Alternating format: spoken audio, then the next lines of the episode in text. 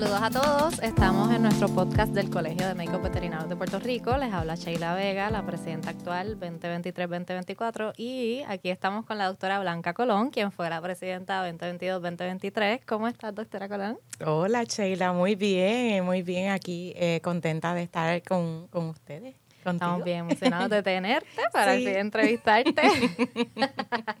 y qué es mejor que ella para ¿verdad? comenzar con estos, estos temas de que me pueda explicar fácilmente para la ciudadanía en qué se compone el colegio, qué es el colegio.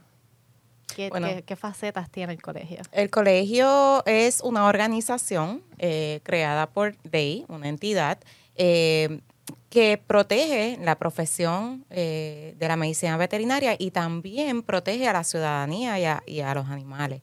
Eh, el colegio pues está creada por una junta de gobierno eh, y también tiene empleados del colegio como tal. La junta de gobierno se compone por el presidente actual, el presidente saliente, el presidente entrante.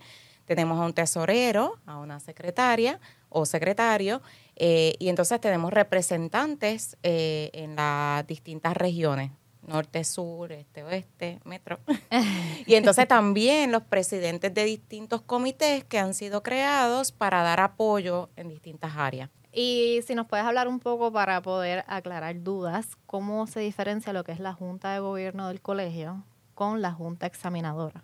Eso es muy buena pregunta, Sheila, porque creo que tanto la ciudadanía como muchos de nuestros colegas veterinarios, eh, especialmente si son recién llegados, eh, entienden que es lo mismo y no. Eh, la Junta de Gobierno es pues parte del Colegio de Médicos Veterinarios versus la Junta Examinadora, que son los reguladores de la profesión, son parte de la, del Departamento de Salud, las profesionales. La, eh, las profesiones de la salud. Así es que eh, son dos entes diferentes, aunque sí eh, trabajamos de la mano, ¿verdad? Este, definitivamente estamos... Estamos separados, y una persona que está en la Junta de Gobierno no puede estar en la Junta Examinadora, ¿verdad? Por lo que sería conflicto de intereses y la Junta Examinadora pues son los que trabajan directamente con los exámenes de todos los veterinarios o tecnólogos que quieren licenciarse en Puerto Rico.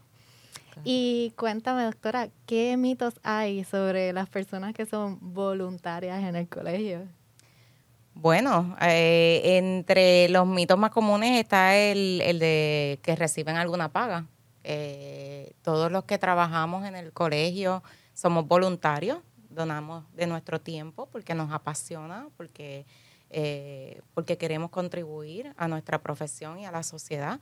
Así que donamos de nuestro tiempo eh, para distintos fines, ¿verdad? Y cada uno, por eso es que hay distintos comités y distintas cosas, porque cada uno se enfoca en distintas áreas de la medicina veterinaria, eh, pero definitivamente que no es recibiendo paga alguna, sino que es totalmente voluntario. Y siempre estoy muy contenta de, los colegas que deciden participar y ayudar y hacer del voluntariado. Y, ¿verdad? Añadiendo a eso, en estos últimos años hemos como expandido y mucha gente nueva se ha incluido a lo que es el colegio y, ¿verdad? Cada vez que entran más personas que están apasionadas en lo que es la veterinaria, pues a nosotros nos encanta porque significa que podemos trabajar juntos para lo que es la profesión. Y hablando de lo que sería más bien mitos para la medicina veterinaria, eh, ¿me puedes hablar un poquito de cuándo esterilizar a la perrita? Cuándo esterilizo a mi gatita. Porque a veces me dicen, no la esterilicé porque quería que pasara por el primer celo, porque si no pasa por el primer celo, pues le va a dar cáncer. Eh, bueno, según los estudios, se entiende que el, riesgo de desarrollar cáncer mamario, por ejemplo, disminuye dependiendo de, ¿verdad? Si, si lo haces antes del primer celo y con cada celo, entonces aumenta un poco más el riesgo. Eh, por otro lado, hay otros estudios que también eh, dicen que esterilizarlos muy temprano pues pueden afectar eh, y pueden tener algún efecto en cáncer, por ejemplo, de los huesos, en especial en, en razas gigantes. Así es que eh, yo creo que eso es una decisión que definitivamente tiene que ser tomada con la orientación de su veterinario. no sé, Sheila, que, claro. Siempre que recientemente nuestro Journal Club, que los invitamos a todos ustedes los últimos jueves de mes, que sean parte de ese Journal Club, tuvimos a nuestro doctor Mongil, que muchos de ustedes saben que es uno de los cirujanos especialistas veterinarios que tenemos en Puerto Rico. Y de hecho, él tocó este tema porque es algo que se habla tanto que hay que aclararlo. Pues tengo a estos pacientitos que uno siempre pues trata de hacer esta esterilización antes del primer celo, pero eso no pasa en todos los pacientes. Claro está, hay una posibilidad de que cuando ya sea mayorcito desarrolle lo que serían las masas en las mamas y pues sí hay algunas que pueden ser cancerosas, pero como bien dice la doctora Colón, el doctor Monjin nos estaba aclarando que para ciertas razas, especialmente las razas medianas grandes, es, puede ser algo que debes discutir con tu veterinario para entonces esterilizarlo ya cercano al año para que esos huesos se desarrollen con esas hormonas y así podamos evitar entonces problemas de huesos como artritis, que se me caiga de las caderas, etcétera, porque ese tipo de condición pues ya es algo que viene con la raza y pues algo que usted debe hablarlo con su veterinario. Y hablando de otras cositas, eh, ¿qué me hablas de las vacunas? A veces me dicen, eh, yo lo vacuné eh, cuando era popi y las mm. tiene las tiene al día. y fue la única vez que recibieron sus vacunas. Pues los popis idealmente se deben de vacunar, se pueden vacunar desde las seis semanas de edad. Eh, se supone que se le dé una serie de refuerzos eh, para tener una mejor respuesta inmune y que esté preparado durante ese primer año de vida. Ya luego anualmente se repiten esas vacunas, reforzando esos anticuerpos para que estén listos eh, si en algún momento encuentran la enfermedad, el virus, la bacteria, eh, y pueda entonces el sistema inmune combatirlo. Eh, definitivamente este tema, Sheila, es constante. Yo lo vacuné cuando era Poppy y entonces el perrito tiene cuatro años y es como, bueno, no, no está, no está vacunado, no está al día con sus vacunas. Y probablemente la única vacuna que le puso cuando era Poppy ya no está haciendo ningún efecto. Así que bien importante que para prevenir enfermedades y especialmente proteger a la familia, porque hay algunas de esas enfermedades que son zoonóticas, o sea, que se transmiten de animales a personas, pues que entonces una de las maneras que podemos hacer eso es vacunando a nuestras mascotas anualmente y teniendo la visita, porque además de las vacunitas, pues es importante identificar problemas que podamos prevenir. Y hablando de estas enfermedades zoonóticas, es bueno que podamos mencionar algunas que son, ¿verdad? Que son bien comunes en Puerto Rico, como lo que sería la rabia. Eh, es algo que vemos más de lo que uno quisiera ver y la gente piensa que no existe en Puerto Rico, pero nosotros sí lo hemos visto. Tenemos varios casos que pues, ocurren, llegan a las clínicas. Es algo que se puede prevenir y eh, ¿verdad? es lamentable ver que tengo una familia que está bien triste porque pues, eh, esa mascota se enfermó de rabia y es más importante mis niños saludables o la mascota. Es una decisión bien difícil, pero llega a ese punto y pues si ponemos esa vacunita anual es algo que podemos prevenir. Otra cosa sería la leptospirosis, que es algo que nos pasó mucho en María, pero nos pasa cada rato con todas las... Aquí, aquí llueve, es tropical, tropical, todo, todo, el tiempo llueve, así que es, es algo que estamos en riesgo constante en la isla de Puerto Rico. No sé si recuerdan cuando pasó este boom de la estospirosis, que en realidad esto siempre está, pero en ese momento se estaban haciendo más las pruebas. Entonces le empezaron a llamar la enfermedad del ratón, eh, la enfermedad de la lata de, refresco. Y pues es algo que podemos prevenir porque igual se contagian nuestras mascotas y nos contagiamos nosotros. Y son enfermedades mortales. Exacto. que pues Especialmente la rabia que no tenemos tratamiento. no tenemos tratamiento. Y doctora, ¿qué me hablas de las comidas crudas?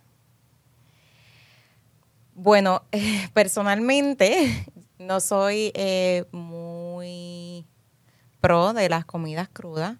Eh, cada dieta debe de ser nuevamente discutida con su veterinario. Sí hay eh, veterinarios que, pues, que trabajan muy de cerca con estas dietas crudas y pueden darle unos buenos consejos de cómo hacerlo correctamente yo personalmente eh, siempre me preocupa las enfermedades que puedan transmitir estas carnes crudas, ¿verdad? Es como, como igual que nosotros que podemos enfermarnos, pero entonces nuestras mascotas pueden enfermarse y enfermarnos. Porque si ellos, eh, por ejemplo, adquieren alguna bacteria, campylobacter, salmonella, cualquiera de estas eh, bacterias, a través de sus heces fecales, a través de contenido, fluido, vómitos, también nosotros entonces podemos estar expuestos. además de eso, pues una tiene que estar la discusión de una dieta balanceada, porque no es solamente eh, que coma proteína, ¿verdad? No es solo que coma carne, sino que sabemos que tienen otras necesidades alimentarias que, que, pues, que tienen que discutir con su veterinario para que no hayan deficiencias y eventualmente problemas. Y ¿Qué tú crees, Sheila? ¿Cómo? Sí, a mí, a mí siempre lo que me preocupa es el balance nutritivo de la mascota, pero sí he tenido varios casos que me traen mascotas con ciertos parásitos que no son los comunes en estos animales y lamentablemente están en comida cruda. Y pues, ¿verdad? Vienen de ahí. Claro. Eh, y, ¿verdad? A veces uno como que es un poco difícil explicar... Eh, debemos cambiar la dieta para poder evitar estos parásitos, porque la carne cruda que compramos en el supermercado no, no está libre de parásitos ni bacterias. Esas no son pruebitas que le hacen cuando te las venden. Claro. son cosas que afectan a la mascota. Y no es carne fresca tampoco, ¿verdad? Este, yo no, no, nuevamente, no soy pro de, pero a veces las personas dicen, para la naturaleza los animales comen este carne o el pollito o el pajarito. Bueno, no es que este sea mejor, ¿verdad? Eh, tiene su contenido de proteína, pero eh, no necesariamente el hecho de que esta carne se pudo haber contaminado en cualquier parte del proceso antes de llegar a su casa. Y, ¿verdad? Añadiendo eso que ya el perro pues está domesticado, no va a tener la misma dieta como si hubiese vivido en su hábitat natural. Y si hablamos entre perro y gato, el que es carnívoro es el gato. Entonces, en ese caso, pues entonces sí podríamos quizás añadir lo de las carnes, pero en el perro que solamente me esté comiendo pollo, que es lo más común que me pasa, no es una dieta balanceada. Y doctora, ¿qué tenemos acerca del aceite de coco y los problemas de piel y alergias? bueno, vemos mucho en clínica, ¿verdad? Que nos llegan eh, pacientes que pues su, su perrito o incluso gatito tiene problemas de piel y entonces este el dueño ha comenzado ya sea a aplicarle directamente a la piel que está irritada o que tiene piquiña o a veces empiezan a añadirle en la comida eh, aceite de coco. Así que esto es algo bien común. Eh, y más porque también muchas personas lo están usando en las casas para ellos mismos, entonces siempre queremos transmitir lo mismo a nuestras mascotas, pero tenemos que tener cuidado.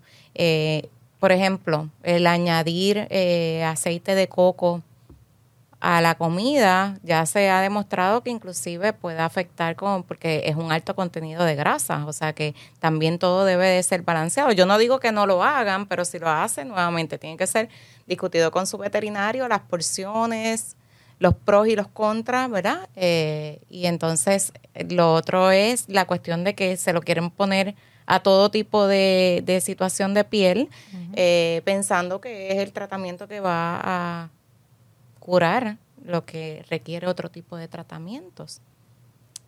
La realidad del asunto, ¿verdad? Es que eh, cuando tenemos un problema de piel, pueden ser un sinnúmero de cosas. Por eso es que tu veterinario siempre va a querer hacer algún tipo de prueba para poder descartarla. Hay un, un millón de cosas que pueden ser problemas de piel. Y pues eh, en Puerto Rico, por nuestro clima, es algo muy común que vemos en nuestras mascotas, así que por eso es importante saber de cuál es el fondo de lo que está pasando en la piel para poder saber si en realidad en algo te va a ayudar o no, pero si no te lo controla, definitivamente tienes que ir al veterinario para poder ver cómo te podemos ayudar. Y por esa misma línea, doctora, ¿has escuchado el aceite quemado que le tiramos al perrito? Sí, yo creo que esto, eh, no sé si se volvió cultura casi. Eh, esto del aceite de coco, todavía, hoy en día, llegan clientes que dicen, no, yo le pongo aceite de coco y se le va la sarna. Y entonces, o el aceite quemado. Eh, o, la gasolina. Digo, el aceite de coco o la gasolina o el, o el aceite quemado. Y es wow estos, eh, estos productos pueden ser tóxicos para la mascota, o sea, esto no es solamente aceite, esto tiene otros químicos que, son nocivos, no solo van a matar quizás la, la, sarna, pueden matar a, o, intoxicar a la mascota. Y cuando tengo un animal intoxicado, la leche, ¿qué hacemos con la leche? Es algo muy común que nos llega. ¿Cómo podemos ayudar a estas personas? ¿Qué, qué afecta la leche en un animalito?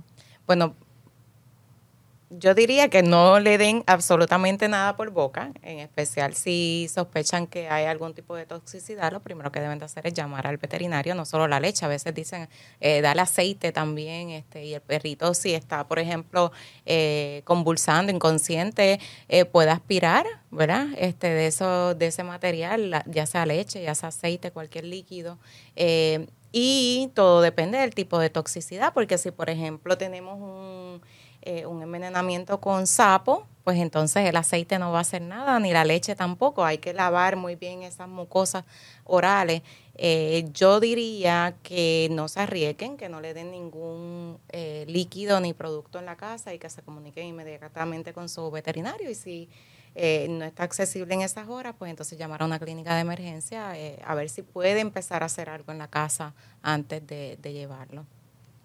¿Qué me dirías, Sheila? Sí, yo he tenido muchos casos en donde le damos leche y el problema es que empeora la situación. O terminan con diarrea. O tengo el animal con una gastroenteritis, le puedo dar pancreatitis, a veces aspiran y entonces la leche llega a los pulmones y entonces es más complicado. Eh, siempre mi recomendación es no dar leche, sino visite a su veterinario, pues porque puede ser más complicado y no queremos, ¿verdad? En una situación que ya es delicada, pues tratarlo va a ser mucho más difícil. Y algo muy común que queremos comentar, ¿cuándo podemos vacunar? ¿Vacunamos con el animal enfermo? No, la mascota debe de estar en buen estado de salud. Eh, por eso se hace un examen físico antes de administrar las vacunas. Eh, es muy común, doctora, que eh, nos llevan las mascotas cuando empiezan a notar que está motetadito, que no come hace dos o tres días, y ahí entonces, espérate, que le tocan las vacunas la vacuna no es un tratamiento, no va a curar a su mascota de los síntomas, todo lo contrario, si un animalito no está en perfecto estado de salud, administrarle las vacunas puede empeorar la situación, eh, porque obviamente está causando eh, que ese sistema inmune se suprima. Eh, ¿Te pasa también que te llegan? Me, me pasa, me pasan casi todos los días me llega eh, llevo una semana que no me quiere comer bien, pero le quiero poner las vacunas. Y ahí pues le tengo que explicar que las vacunas se tienen que poner cuando el animal está saludable, porque si no, no tiene ningún efecto. De hecho, podría hasta empeorar la situación porque estamos tratando de eh, que ese sistema inmune esté trabajando forzado. Eh, pero sí es algo que nos pasa bien a común y bien importante, ¿verdad? Tratar de explicarle a ese dueño que le tiene miedo a las vacunas. ¿Cómo tú le ayudas a ese dueño que tiene, dueño, eh, tiene ese miedo a vacunar? Bueno, tenemos que orientarle acerca de los riesgos de poner la vacuna, que muchas veces son bien pequeñitos, versus los riesgos de contraer la enfermedad, que entonces pueden ser mortales y pues está, pueden exponer a toda la familia. Eh, y cuando vienes a ver, tú sabes, ponemos en balanza.